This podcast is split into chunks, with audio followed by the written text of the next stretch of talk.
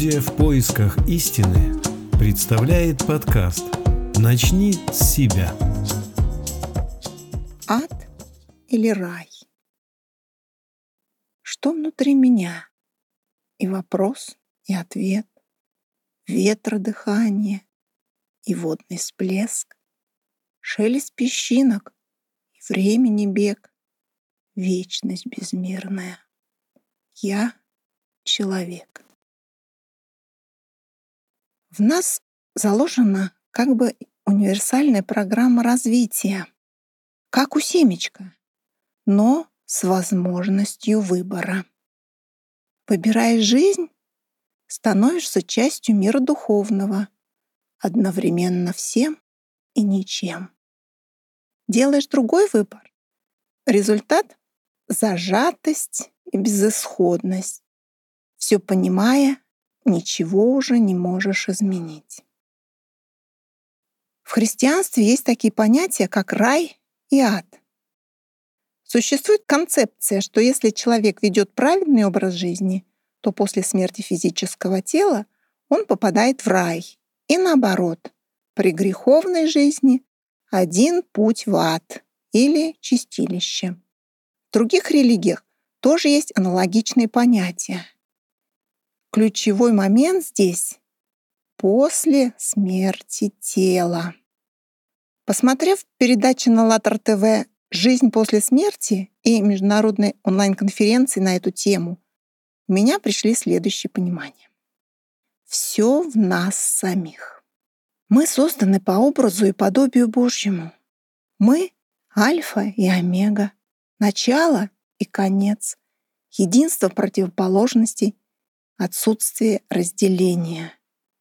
Эта целостность наступает тогда, когда в человеке доминирует духовное начало, а животное находится под контролем личности.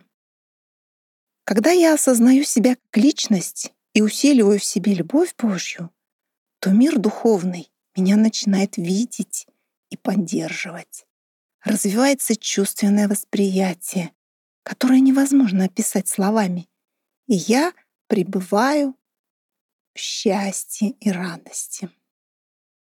Это и есть при жизни состояние рая, единство с Божественным посредством чувства любви. И тело тут не помеха, просто оно воспринимается как нечто внешнее. Нет привязки к нему и к сознанию. Да, тело есть, но я осознаю, что я не тело, и я не сознание. При дальнейшем стяжании Духа Святого может наступить слияние личности с душой и образуется новая сущность, ангел, часть мира духовного, житель рая. Это может произойти уже при жизни человека. Рекомендую посмотреть передачу на АЛЛАТРА ТВ «Ангелы не падают». Ссылка в описании. Когда я нахожусь на позиции животного начала, сознание полностью меня контролирует. Я раб материи.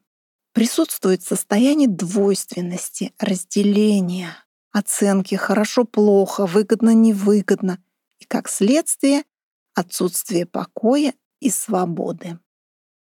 Это и есть состояние ада при жизни тела. Хотя шанс пробуждения остается до тех пор, пока живо тело, и выбор в руках самого человека. В случае неверного выбора после смерти тела человек становится субличностью. Это уже настоящий ад, страдания на века. Что же такое моя жизнь? Это ежесекундный выбор между раем и адом. Это единственный шанс обрести жизнь вечную, данный мне Богом. Право выбора свято. И то, что я выбираю в каждый момент жизни, то я и имею, и тоже получу потом. за гранью.